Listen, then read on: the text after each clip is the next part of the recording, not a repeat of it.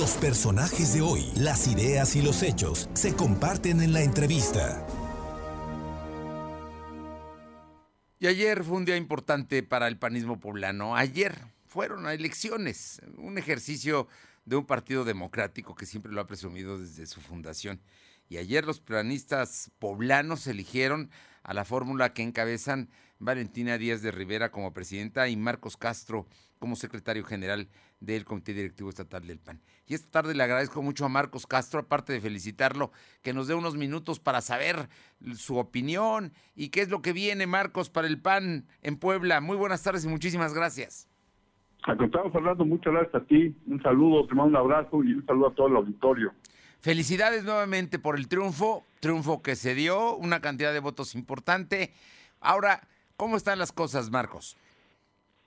Pues mira, primero, la verdad es que estamos muy contentos. Hubo una, una ventaja importante entre, entre nuestra competidora eh, de prácticamente 10 puntos sobre, sobre los números de la elección. Eh, el tema es eh, ya prácticamente irreversible.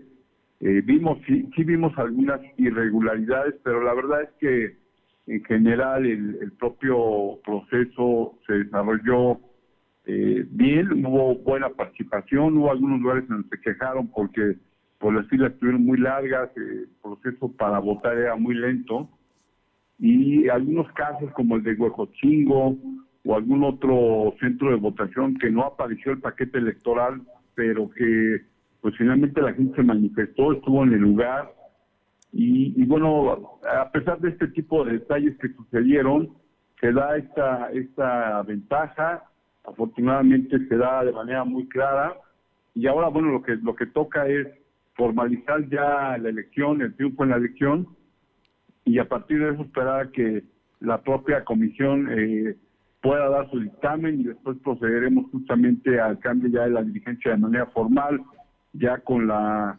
supervisión y con eh, la revisión que hará el Comité Ejecutivo Nacional. Pero en general estamos muy contentos, hay muy buen ánimo de la militancia, se manifestó, tenía mucho tiempo que no sucedía un proceso de este tipo y la verdad es que muy contentos por el resultado y por la, por la propia manifestación de la militancia.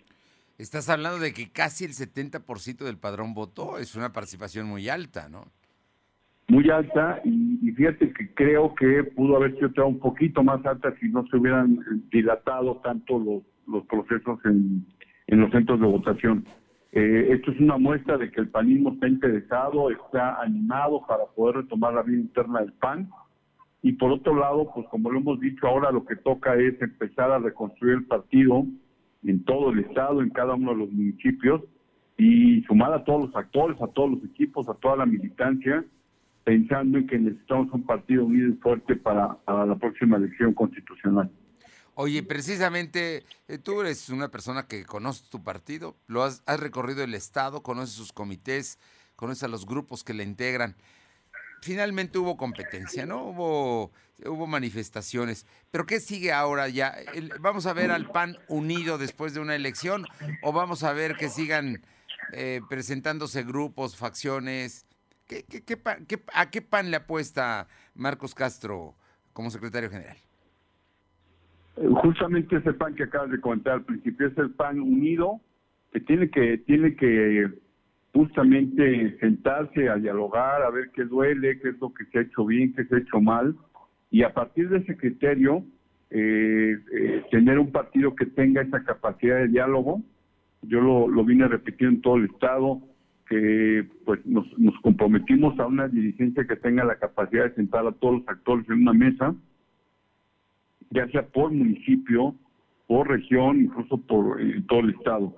Y la intención es esa, que podamos sentarnos, dialogar y corregir lo que haya que corregir para que efectivamente salgamos todos unidos. Nosotros nos propusimos eso como, como parte de la estrategia de la campaña y yo quisiera decirte, estimado Fernando, que logramos incluso hacerlo eh, ya en, la propia campaña, al final de la campaña se sumaron muchos equipos, como tú lo viste, mucha gente que estaba pues de alguna manera desanimada o aislada, hoy en día están, estuvieron participando con nosotros y lo mismo haremos ya como dirigencia en todo el estado y cada uno de los municipios para que todos aquellos panistas que quieran estar lo estén de manera convencida y práctica y también todos aquellos que han sido excluidos o que por alguna razón eh, ya no había comunicación con alguna dirigencia, la intención es que hoy lo retomemos y que podamos tener justamente este diálogo permanente con entre la militancia y las dirigencias.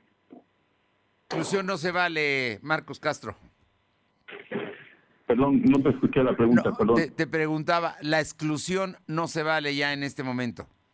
Ya no, de hecho, eh, tiene que ser un tema, este partido es de todos, pero principalmente es de los ciudadanos. Entonces, tenemos que ver qué sucede hacia adentro, cómo lo vamos a arreglar. Seguramente vamos a avanzar muy rápido porque también hay buena disposición de la militancia y luego tendremos que salir ya muy unidos a, a buscar al ciudadano para convencerlos que somos una buena alternativa para el gobierno.